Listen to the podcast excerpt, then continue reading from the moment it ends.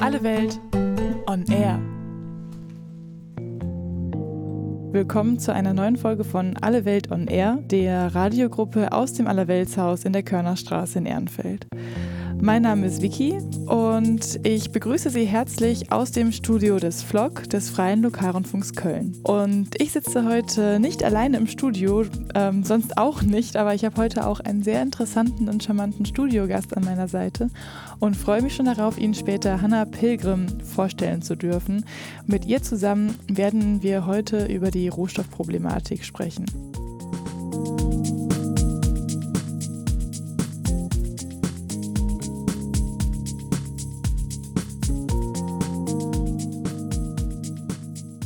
Und ähm, heute wollen wir gemeinsam über Handys reden. Tatsächlich, das hast du gesagt, ja. Genau. Und zwar nicht darüber, welche Handys gerade mega angesagt sind und welche neue Tools haben und welche neue Apps es für das Handy gibt, sondern es geht um die Produktion von Handys, genau genommen um die Herstellung der Materialien, die in den Handys drin sind. Korrekt. Und was ist eigentlich mit dir?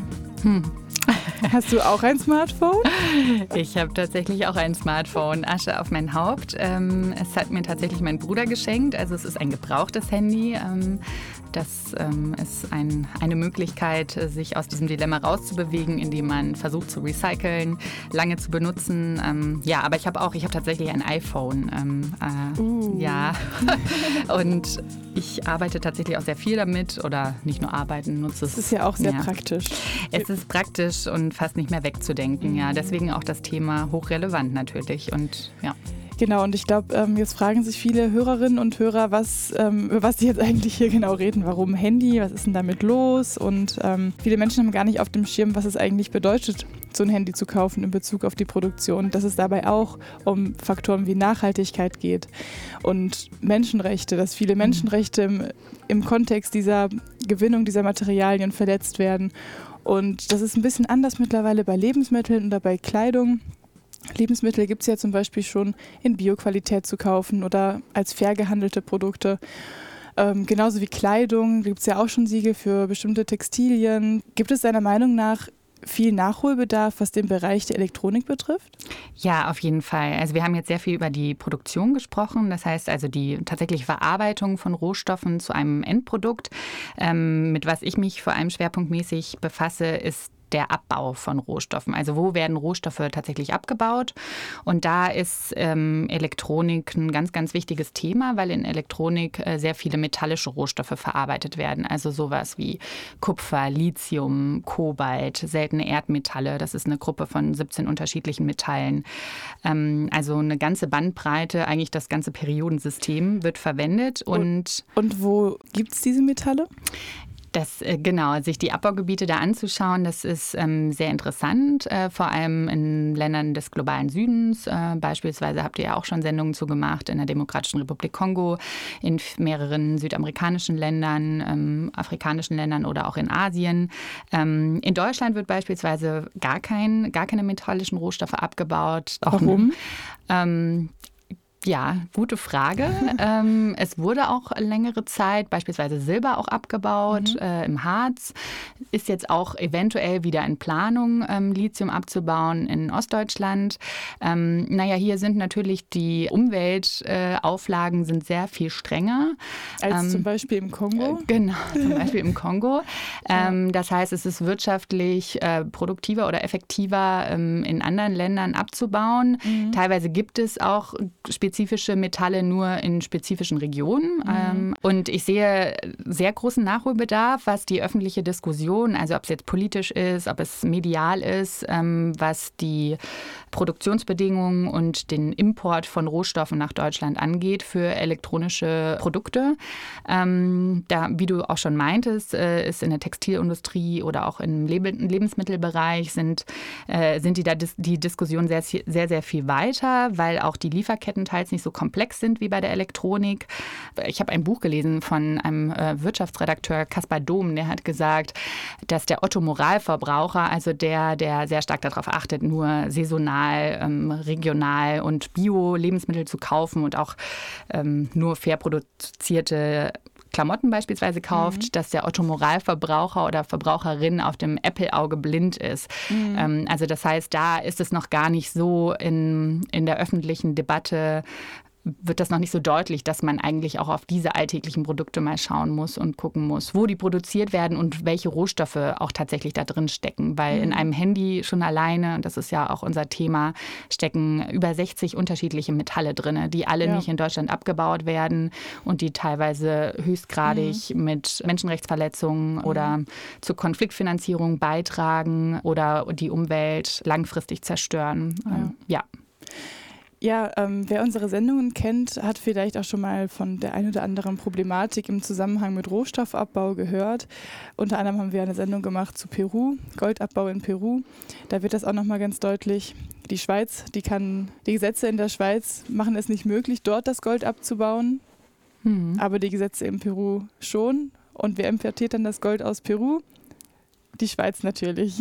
Ja, das sind äh, schon auf jeden Fall auf globaler Ebene Ungerechtigkeiten, nämlich wenn man dann auch schaut, wo ist, ähm, wo wird dann der Profit mit diesen Produkten gemacht, also wo wird der Mehrwert geschaffen, ähm, für die die Rohstoffe ja benötigt werden, äh, wo fließt dieses Geld hin und wer hat die äh, sozialen, ökologischen und menschenrechtlichen negativen Auswirkungen zu tragen, ähm, mhm. haben wir da ein ganz klares Verhältnis, nämlich dass vor allem der globale Norden oder jetzt im Bereich Deutschland, also das deutsche Unternehmen davon profitieren, diese Rohstoffe zu verwenden, zu importieren ähm, und die gravierenden Auswirkungen aber vor allem in den Abbaugebieten im globalen Süden eben stattfinden. Und ähm, da gibt es momentan keinerlei oder sehr, sehr eingeschränkte Möglichkeiten, ähm, dass die Leute dort vor Ort auch für ihre Rechte eintreten können und international oder transnationale Unternehmen ähm, dafür haftbar machen können.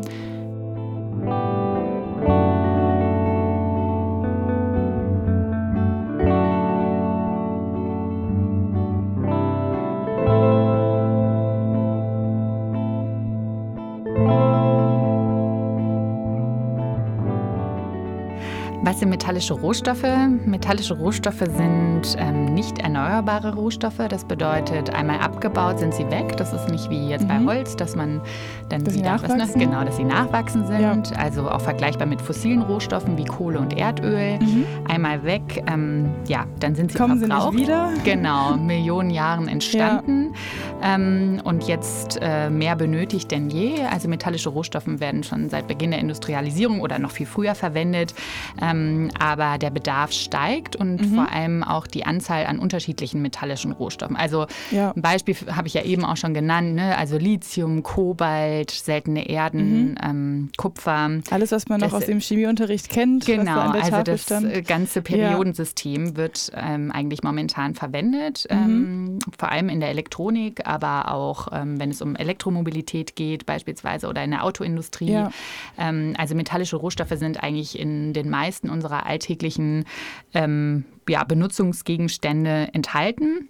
Besonders ja auch bei den jetzt ganz modernen erneuerbaren Energien und so, da wird das ja dann auch verwendet. Genau, also mhm. ganz häufig wird davon gesprochen, ähm, dass die Digitalisierung mhm. ähm, und die sogenannte Industrie 4.0, also die, Indust äh, die Digitalisierung des Produktionsprozesses, das heißt, dass immer mehr Bestandteile in der Produktion ähm, miteinander kommunizieren können und ArbeiterInnen gar nicht mehr die klassische Fließbandarbeit oder sowas ja. ableisten müssen, sondern dass die unterschiedlichen Bestandteile Bestandteile in der Produktion miteinander kommunizieren mhm. via Internet. Und dafür sind ganz spezifische Technologien notwendig, mhm. ähm, beispielsweise Chips, das kennt man ja auch, oder ähm, RFID-Tags, äh, also eine ganze Bandbreite an ähm, Technologien, den sogenannten Zukunftstechnologien. Mhm. Und wir haben uns da auch mit PowerShift angeschaut, ähm, welche metallischen Rohstoffe werden dafür eigentlich benötigt, weil sehr mhm. häufig gesagt wird, dass im Zuge der Digitalisierung es zu einer Dematerialisierung kommt. Äh, ja. was bedeutet, dass immer weniger Primärrohstoffe äh, benötigt werden. Mhm. Ähm, und wir haben aber festgestellt, dass man das nicht einfach so behaupten kann, weil gerade für diese Zukunftstechnologien ganz spezifische metallische Rohstoffe benötigt mhm. werden, die hauptsächlich in Gebieten abgebaut werden, wo es zu zahlreichen Umweltzerstörungen kommt oder Menschenrechtsverletzungen. Und, aber da fällt ja. mir jetzt gerade eine Frage ein, die ich dazwischen schieben würde. Ja. Warum ist das so, dass dort, wo Rohstoffe abgebaut werden, auch gleichzeitig die größten Konflikte auf der Welt herrschen. Ich meine, wir kennen das alle mit Erdöl im Irak, mhm. äh, mit dem Koltan im Kongo. Wo, warum ist das so? Das ist eine ganz schwierige Frage und ich glaube, da gibt es auch nicht die Antwort drauf. Mhm. Also ähm, zuerst einmal ist es eben so, dass dort ganz viele unterschiedliche Interessen aufeinander stoßen und teilweise eben die wirtschaftlichen Interessen ähm, dort eine große Rolle spielen, mhm. äh, große internationale Konzerne angezogen werden, die dort investieren, äh, dort die Interessen von anderen. Die halt auch Strukturen ausnutzen ne? zum Beispiel im Kongo. Ja, auf jeden Fall. Korrupte Strukturen, Steuerfreiheit und diese ganzen Geschichten. Genau. Das ähm, sind ja auch europäische Konzerne. Ja, das ist ja immer wieder eine Debatte bei äh, Rohstoffen, der sogenannte Ressourcenfluch, also dass mhm. äh, sehr rohstoffreiche Länder, ähm, dass es da immer wieder dazu kommt, dass sie aber nicht davon profitieren, dass sie eben ähm, eine große Anzahl an Rohstoffe haben, die sie auch exportieren mhm. ähm, und eben wenig ähm, von, der, von den Gewinnen im Land bleiben, sondern die Rohstoffe unverarbeitet exportiert werden. Mhm. Die Weiterverarbeitung und somit auch die, der, der Mehrwert, der dann geschaffen wird, ähm, also die Wertschöpfung, Wertschöpfung mhm. ähm, in anderen Regionen stattfindet und ähm, somit das Land, wo die Rohstoffe abgebaut wurden, nicht davon profitieren. Ähm, mhm. Und es aber jetzt immer mehr, beispielsweise im Kongo, aber auch in Tansania, neue Mining Laws, also neue Bergbaugesetze erlassen werden, weil eben auch diese Staaten sagen so, okay, wir müssen auch davon profitieren und wir können hier nicht nur als Exporteur ja. ähm, und ähm, mit den gravierenden Folgen des Abbaus letztlich dastehen. Und das ist der sogenannte Ressourcen Ressourcenfluch. Mhm. Und deswegen haben wir auch unsere letzte Publikation Ressourcenfluch 4.0 genannt, weil die sogenannte Industrie 4.0 eben dazu führt, dass weiterhin diese Strukturen beibehalten werden, weil diese metallischen mhm. Rohstoffe benötigt werden für die Industrie 4.0 und oder wenn die Strukturen so bleiben, wie sie sind, ähm, es nicht dazu führt, dass die Länder, die rohstoffreich sind, auch tatsächlich mhm. davon profitieren.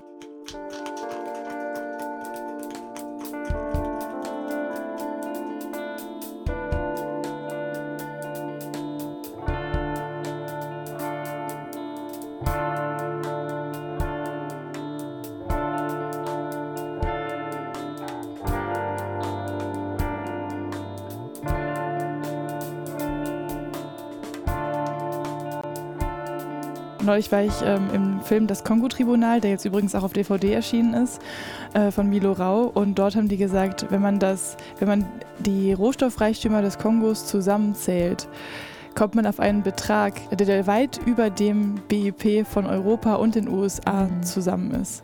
Das heißt, ein Land, in dem es eigentlich seit äh, über 100 Jahren heftig am Brennen ist, mhm. könnte eines der reichsten Länder der Welt sein. Ist es aber nicht. Und genau deshalb sitzen wir hier und machen auch diese Sendung höchstwahrscheinlich. Genau, also das ist ähm, eigentlich ein großes Thema der Menschheitsgeschichte, weil man eigentlich zurückgehen muss auch auf koloniale Strukturen. Also für ähm, inwiefern sind auch ähm, Kolonialherren damals in Länder oder Regionen gegangen, was haben sie da versucht äh, zu gewinnen? Und da ging es mhm. auch sehr, sehr viel um Rohstoffe. Und auch wenn wir uns Infrastrukturprojekte anschauen, die waren hauptsächlich dafür da, um die Rohstoffe eben rauszubringen mhm. und ähm, in die Industrialisierungshochburgen ja. wie ähm, England oder Großbritannien zu bringen, um dort mhm. weiter zu verarbeiten. Das heißt, auch die Beginne der Weltwirtschaft ähm, mhm. und ähm, sind sehr stark verknüpft auch mit kolonialen Strukturen. Und ja. deswegen ist das ganz wichtig, auch darauf mitzuschauen und darauf hinzuweisen. Das leitet so ein bisschen zu meiner nächsten Frage über, vor welchen Herausforderungen stehen eigentlich wir, ähm, auch als deutsche Bürgerinnen und Bürger, in Bezug auf Rohstoffe und den Abbau von Rohstoffen? Ja, da würde ich gerne zwei Sachen betonen. Ähm, nämlich zum ersten, ersten ähm, was äh, Elektronik angeht, dass es einen sehr hohen äh, Metallbedarf gibt. Also erstmal festzustellen, ähm, es sind äh, sehr, sehr viele unterschiedliche Metalle werden verbaut und die werden nicht in Deutschland abgebaut. Ähm, die müssen importiert werden. Ähm, die Deutsch, äh, Deutschland ist zu 100 Prozent abhängig vom Ausland und diese spezifischen Metalle werden eben in Regionen abgebaut, wo immer wieder Zivilgesellschaft zivilgesellschaftliche Organisationen vor Ort davon berichten, dass es zu Menschenrechtsverletzungen kommt, zu enormen Umweltzerstörungen. Mhm. Ähm, und ähm, aber zukünftig diese Metalle immer stärker benötigt werden oder der mhm. Bedarf auf jeden Fall steigt. Ähm, gleichzeitig die Recyclingquoten zurückgehen. Das ist die andere Problematik, nämlich ähm, dadurch, dass wir nicht in einer Kreislaufwirtschaft leben, was bedeutet, dass wir die Rohstoffe, die wir benutzen, wieder zurückgeführt werden in, de, in den Kreislauf. Das heißt, dass eigentlich, eigentlich gar kein Abfall ähm, produziert wird, mhm. sondern alles wieder ähm, ja, durch äh, Recycling ähm, wieder, wieder mit eingefü eingeführt wird. Wieder in unseren Produkten landet. Genau, auch, wieder ja. in unseren Produkten landet. Mhm. Ähm, wir nämlich in einer Linearwirtschaft leben, wo es eben zu einer enormen, ähm, ja, zu enormen Bergen von Müll kommt. Und mhm. wir haben ja gerade auch so öffentlich die Debatte, wenn es um Plastik geht, also dass man ja. da auch, äh, da kommen wir gerade an unsere Grenzen und die EU versucht ja. da ähm, gegenzusteuern und hat es jetzt mhm. auch verstanden, dass das äh, ein großes Menschheitsproblem ist. Und, und das ist auch eben bei Elektrogeräten der Fall. Ja. Also wir haben enorm statistisch gesehen ähm, produziert allein äh, Deutschland pro Jahr 1,7 Millionen Tonnen Elektroschrott. Das heißt, es sind ungefähr 20 Kilo äh, pro Person pro Jahr. Und ähm, ja, kennt ja jeder, dass äh, man Handys, ne, Handys sind nicht mehr, funktionieren nicht mehr, der Drucker funktioniert oder es nicht, ist nicht mehr. das neueste Modell. Genau, alte genau. Kopierer oder was auch immer. Ja. Und man kennt ja auch die Bilder von großen Elektromülldeponien. Ähm, mhm teilweise auch ähm, in, im globalen Süden. Ähm, ja. Eine der größten ist in Ebebloji in Ghana bei Accra. Ähm, ja, und manchmal ist es ja auch so, dass sogar die Geräte darauf getrimmt sind, frühzeitig kaputt zu gehen, damit man sich das Nachfolgemodell kauft. Oder auch die Werbung genau. will uns ja genau. auch dazu bringen, immer wieder das Neueste zu kaufen und es wird immer billiger angepriesen, als es wahrscheinlich ja. eigentlich ist. Ja. ja. Das heißt, wir haben zwei große Probleme, wenn wir metallische, wenn wir über metallische Rohstoffe äh, sprechen, nämlich ein, einmal den enormen Bedarf mhm. ähm, an Rohstoffen für unsere alltägliche Welt und auch zukünftig ähm, wenn alles digitaler wird und äh, Laptops, Smartphones, ähm, Chips und äh, Sensoren, Roboter immer wichtiger werden. Mhm. Und zum anderen ist das, was hinten rauskommt, nämlich ähm, die enormen Schrottberge von ähm, Elektronik. Mhm.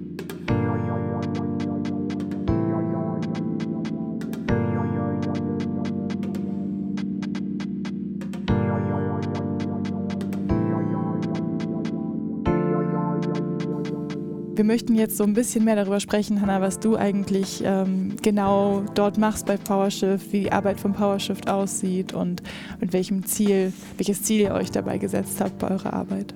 PowerShift ist wie gesagt eine, äh, eine Nichtregierungsorganisation mit Sitz in Berlin und äh, sie haben drei Schwerpunkte. Das ist zum einen ähm, Handels- und Investitionspolitik. Da machen sie auch sehr viel zu Freihandelsabkommen, TTIP ähm, und so weiter. Ähm, Energiepolitik, wo sie sehr viel auch zu Kohle und Fracking arbeiten. Und den dritten Bereich, das ist eben Rohstoffpolitik. Mhm. Und da wird schwerpunktmäßig äh, sich dem Thema metallischer Rohstoffe und den Abbau und dem Import äh, beschäftigt. Und das ist auch so dein Thema? Genau, im okay. Bereich Rohstoffpolitik ähm, habe ich mein Praktikum gemacht mhm. und auch ähm, dort schwerpunktmäßig mit Michael Rekord und Merle Kronewig, die in mhm. dem Bereich arbeiten, zusammengearbeitet. Und PowerShift ähm, arbeitet äh, sehr netzwerkbezogen, auch in einem großen äh, deutschen bundesweiten Netzwerk. Das ist der Arbeitskreis Rohstoffe. Das mhm. ist ein Arbeitskreis von über 30 Nichtregierungsorganisationen, aber auch Stiftungen wie der Heinrich-Böll-Stiftung oder kirchlichen Trägern wie Miserio oder Brot für die Welt.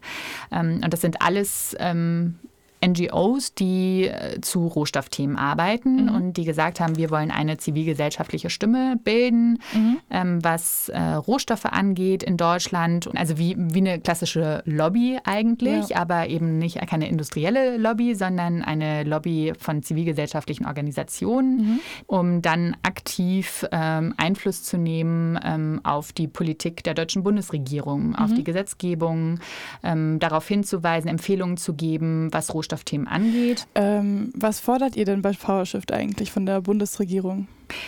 Ähm, ja, PowerShift und der ganze Arbeitskreis Rohstoffe, die haben, ich weiß nicht wann es war, aber haben ein Papier aufgelegt, wo sie ihre drei Hauptforderungen deutlich machen. Und die erste Hauptforderung ist eben, den Rohstoffverbrauch zu senken, mhm. also absolut zu senken, ähm, mehr ähm, gesetzliche Regelungen auch zu schaffen, dass mehr in Recycling, mehr in Reparatur investiert wird, ähm, mhm. dass Ausstieg aus den fossilen Energien, das Tiefseebergbau, ähm, mhm. ich weiß weiß nicht, ob das ein Thema, also das ist eigentlich ja. ein ganz eigenes Thema, dass in der Tiefsee metallische Rohstoffe abgebaut werden sollen, wo auch die deutsche Bundesregierung Interessen hat, mhm. dass darauf verzichtet wird, ähm, mhm. weil das ähm, ja eine weitere Vermarktlichung von nicht erneuerbaren Rohstoffen ist, ähm, dass die Kreislaufwirtschaft gestärkt werden muss. Ähm, dann ein zweiter großer Punkt ist, dass die Zivilgesellschaft weltweit äh, gestärkt werden muss und mhm. geschützt werden muss, vor allem mhm. da einen sehr stark menschenrechtlichen Ansatz.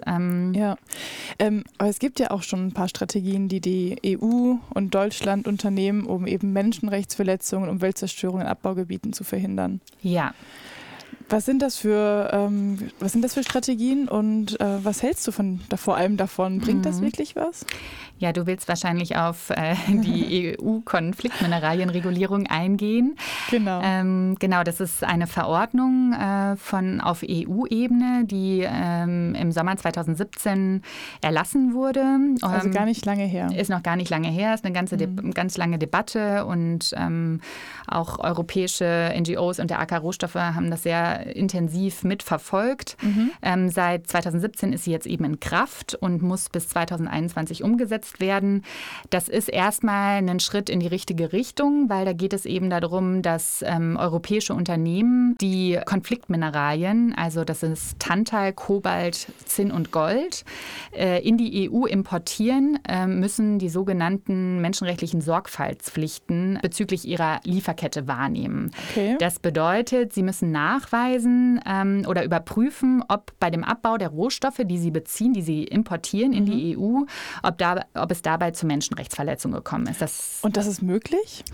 Also die Lieferketten sind ja sehr undurchsichtig eigentlich. die, sind, die sind sehr komplex, aber mhm. das Erstaunliche ist, dass in gewissen Fällen, wenn, zum, wenn es zum Beispiel dazu kommt, dass äh, irgendwie in der Autoindustrie klar wird, äh, ein Bremsblock funktioniert nicht, dann muss auch ganz genau äh, nachvollzogen werden, woher kamen die Rohstoffe, mhm. die in diesem Bremsblock ver, äh, verbaut wurden. Ja. Und dann ist es erstaunlicherweise relativ einfach möglich, äh, die Lieferkette nachzuverfolgen, um das zu verbessern. Ja, okay. Es ist möglich, okay. ähm, den Schritt für Schritt quasi nachzuvollziehen. Das erste Positive ist eben, dass es ein erstes verbindliches Gesetz ist, das globalen Geltungsanspruch hat. Also das heißt, dass nicht nur national wirkt, sondern dass Unternehmen auch über nationale Grenzen hinweg eben nachweisen müssen, woher sie was beziehen. Das mhm. ist das Positive daran.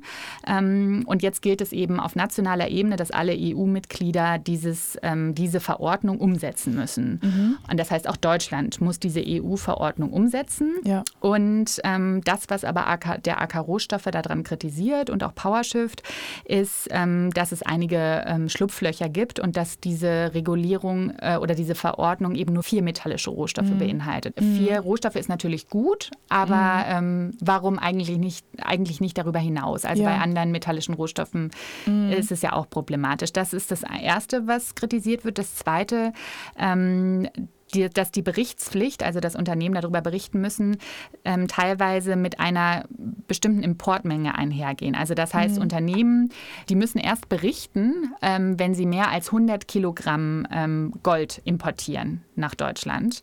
Pro Jahr oder? Ah, pro, pro Import. Genau, pro ah, Import. Okay. Pro Import. Okay, ähm, das ist. Das heißt, was ist mit den 99,9 ja. Kilogramm, äh, die dann so, also ne, dann kann man ja, ja einfach unter der Schwelle bleiben. Mhm. Und der dritte Punkt ist, dass ähm, das nur für Unternehmen gilt, die tatsächlich diese vier Rohstoffe direkt als Metall oder Erz einführen, importieren. Mhm. Das heißt, die ganze verarbeitende Industrie die fällt dabei komplett raus. Ähm, aber man kann halt schon sagen, dass die Politik irgendwie darauf reagieren möchte aber ähm, also wo, wo, kommt dieser Druck her? Mhm. Also diese oder diese Einsicht, dass es da Handlungsbedarf gibt. Ähm, ja, das ist auch zu verdanken äh, zahlreicher internationaler äh, Nichtregierungs- oder mhm. der Zivilgesellschaft, weil immer deutlicher wird, ähm, auch dadurch, dass wir immer mehr Informationen über ähm, auch Situationen am anderen Ende der Welt bekommen, ja. wird klar, okay, da gibt es irgendwie Zusammenhänge und ähm, es gibt mehrere Recherchen und Veröffentlichungen, ob das jetzt von NGOs ist, aber auch äh, von Journalisten und Journalistinnen, mhm. Ähm, die das kundtun und ähm, diese Forderung eben auch an die Politik stellen. Und ja. sie merken, da muss jetzt was passieren, aber es ist sehr zögerlich, mhm. sehr zögerlich und ähm, ja. das ist auch in anderen Debatten ist das ähnlich zu beobachten, dass sich mhm. die Politik weiterhin sehr stark versucht, auf freiwilliger Basis zu bleiben. Das mhm. heißt, ähm, die Unternehmen dazu bringen möchte, freiwillig ähm, diese, diese menschenrechtliche Sorgfaltspflicht einzuhalten. Aber ja. Freiwilligkeit reicht nicht aus. Also das ähm, läuft schon lange so und es gibt auch zahlreiche Unternehmen, die sagen, wir machen, wir sind total sustainable, also total nachhaltig und dann kommen doch wieder Berichte ans äh, Licht, ja. die das Gegenteil deutlich machen. Das heißt, wir brauchen verpflichtende Gesetze, die Unternehmen ja, dazu verpflichten, ähm, nachzuweisen, inwiefern ihre Lieferkette problematisch ist in Bezug auf Menschenrechte, Umweltzerstörung und so weiter. Also wir brauchen eigentlich eine Rohstoffpolizei. ähm, Unternehmen handeln letztendlich ja nur in ihrem äh, legalen Rahmen. Das heißt, es ist vielleicht legal, was sie dort tun. Ähm, und im Zuge der Weltwirtschaft reichen eben die Gesetze teilweise nur an die nationalen Grenzen hinaus. Und auch auf der UN-Ebene wird immer wieder stärker deutlich, dass es eben auch die extraterritorialen Staatenflächen gibt. Das heißt, mhm. dass Unternehmen auch außerhalb ihrem, ihres Landes, wo sie ihren Sitz haben, die Verpflichtung haben, Menschenrechte zu achten. Und ähm, das ist immer mehr notwendig, weil eben Lieferketten über nationale Grenzen hinweggehen. Und ähm, es ist legal, was teilweise äh, abläuft. Ähm, sonst würden ja. das Unternehmen ja nicht machen. Ähm, aber es ist, reicht nicht aus. Und es ist auf jeden Fall auch abgefahren. Ich meine, es, wir nutzen alle Elektrogeräte jeden Tag und rund um die Uhr und permanent und vom äh, Handy-Ladegerät. Ich bin immer bei den Handys jetzt irgendwie, aber das ja. ist halt das, der Gegenstand, glaube ich, den jeder von uns in, mehrfach, in mehrfacher Ausführung zu Hause in der Schublade liegen hat. Und es ist vielen Leuten einfach nicht klar, was da eigentlich hintersteckt. Und ähm, Viele Leute sehen halt eigentlich nur die Entwicklung des Produkts, aber sehen halt nicht, wie das Produkt eigentlich dann umgesetzt wurde, was es alles bedarf an, an, an Rohstoffen, an Ressourcen, um so ein Produkt herzustellen. Und ähm, ja, ich finde es ganz gut, dass vor allem diese Kongo-Problematik, die wir jetzt auch als Schwerpunkt haben in unserer Reihe, so ein bisschen mehr in der Öffentlichkeit auch Gehör findet. Ähm, beim Kongo ist es ja so, dass die Anzahl der Toten wegen des ganzen Rohstoffkrieges eigentlich bis in die Millionenhöhe geht. Ich glaube, man spricht von sieben Millionen Toten mittlerweile. Ähm, die UN ist dort im Dauereinsatz, der, die größte UNO-Mission der Welt und mhm. seit jeher, seit ihrer Gründung eigentlich. Und ähm, bei uns ähm, redet da keiner drüber. Die Politik, selbst, also selbst die Politiker im Bundestag, die sich für Menschenrechte stark machen, haben das Thema nicht auf dem Schirm, wenn man sich deren Profile anschaut im Internet. Ähm, da geht es halt immer, sagen wir, um die Klassiker, so, die vielleicht auch unpolitisch sind, weil die ähm, kulturelle oder religiöse Ursprünge haben. Aber eben diese Konflikte, die wir dann auch manchmal als ethnische Konflikte darstellen oder Kriege, die werden gar nicht, darüber redet keiner. Also das ist nicht vorhanden. Aber Saturn ist riesig mhm. und Mediamarkt ist auch riesig und die, wir schmeißen die Produkte zuhauf weg und das ist ein großes Thema. Und ähm, es gibt auch mehrere Initiativen auch schon und ich war bei einem Planspiel in Köln mhm. vor ein paar Wochen und habe da ähm, auch ein paar Aufnahmen gemacht und ich habe die Gruppe interviewt, die eben die NGO war und die bei der Bundesregierung angefragt hat nach Geldern. Ähm, und ich habe sie hinterher mal interviewt, wie sie darauf klargekommen ist, dass die Bundesregierung einfach vehement gesagt hat, nö, wir haben keine Lust, euch zu finanzieren. Und wir hören jetzt einmal kurz in den O-Ton rein. Ja, gerne.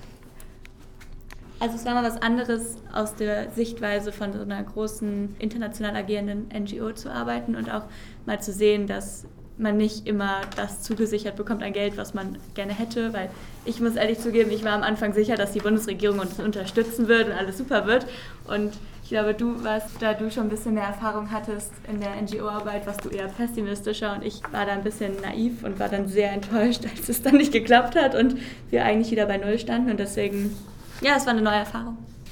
Ja, ich war nicht überrascht, dass die Bundesregierung einfach das eigentlich nicht mal geantwortet hat, dass wir nichts bekommen. Und äh, das ist ganz realistisch. Genau so läuft das. Und warum hat die Bundesregierung nicht geantwortet? Ja, so unwichtig. Und ja, die haben gar keine Priorität dabei gesehen. Ne? Das ist eine Meinung, warum äh, eine Bundesregierung, denen so viele Vorwürfe gemacht werden, irgendwie es nicht schafft, mal richtig korrekt Stellung zu nehmen zu dem Thema? Ja, Stellung nehmen ist ja das eine und finanzielle Mittel bereitstellen ist das andere. Und ich glaube, das betrifft nicht nur uns, sei es jetzt im Kongo, sondern in vielen anderen ähm, Ländern, die auf Projektmittel warten oder Projektmittel beantragt haben. Und ich glaube eher, dass es zu viele Stellungsnahmen gibt, aber zu wenig finanzielle Mittel. Ja, wir haben ja schon gehört, NGOs haben es vielleicht zwischendurch mal etwas schwierig, an Geld zu kommen. Und äh, siehst du das auch so? Ähm, ja, auf jeden Fall. Also es ist, äh, wie es auch eben schon genannt wurde, sehr, sehr projektfinanziert. Also das heißt, man muss sich immer wieder, man muss sehr genau rechtfertigen, für was man die Gelder benutzt. Und äh, dass eben immer mehr zu beobachten ist, vor allem international, dass zivilgesellschaftliche Organisationen, ob das jetzt Umweltschutzorganisationen sind oder Menschenrechtsorganisationen sind, ähm, die es sehr, sehr schwierig haben, ähm, an Gelder zu kommen.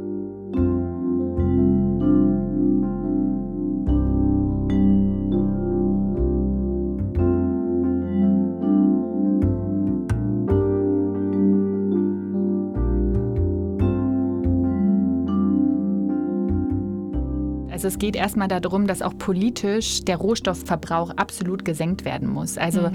dass Unternehmen gefördert werden, die Reparatur auch anbieten, dass mhm. äh, Unternehmen gefördert werden, die recyceln, ähm, ja. dass das staatlich mehr gefördert wird und dass nicht staatlich gefördert wird, neue primäre Rohstoffquellen abzubauen, mhm. wie jetzt zum Beispiel Tiefseebergbau. Ähm, und dabei geht es eben nie darum, den Rohstoffverbrauch absolut zu senken. Mhm. Ähm, ja, sondern ja, im Moment ist es eben sehr stark in die Richtung Digitalisierung und ähm, Elektromobilität und auch erneuerbare ja. Energien.